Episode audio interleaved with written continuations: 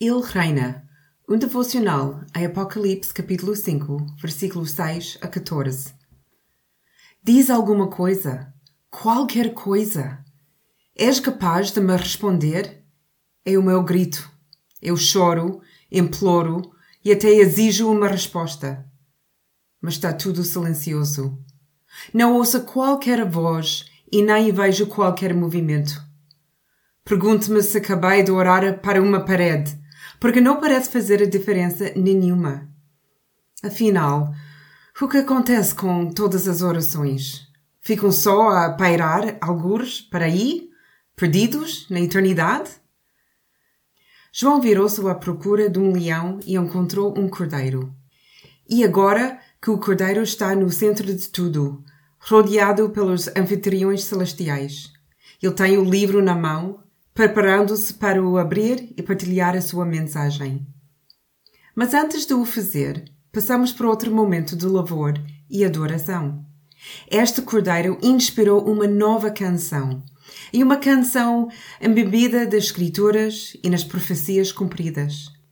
É uma canção de vitória e de celebração. É uma canção que une as nações e junta, de facto, pessoas de todas as nações, de todas as tribos, de todas as línguas e de todos os povos. Mais uma vez, o louvor emitido por este coro não mexe só com a alma, mas com o corpo. O verdadeiro culto envolve todo o nosso ser, porque todo ele foi criado e redimido pelo Cordeiro. E é através do seu sacrifício que temos vida. Mas e as nossas orações? Seu Cordeiro é tão incrível e poderoso, por que não consegue responder a nossa oração? A resposta está no versículo 8.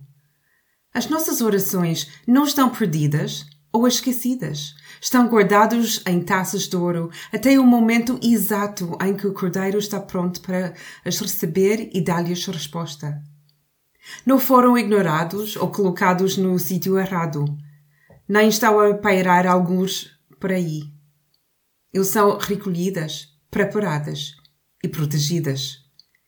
E quando o momento certo chegar, essas orações sem resposta são levadas ao Cordeiro como oferenda e ele vai responder-lhes de acordo com a sua vontade e propósito.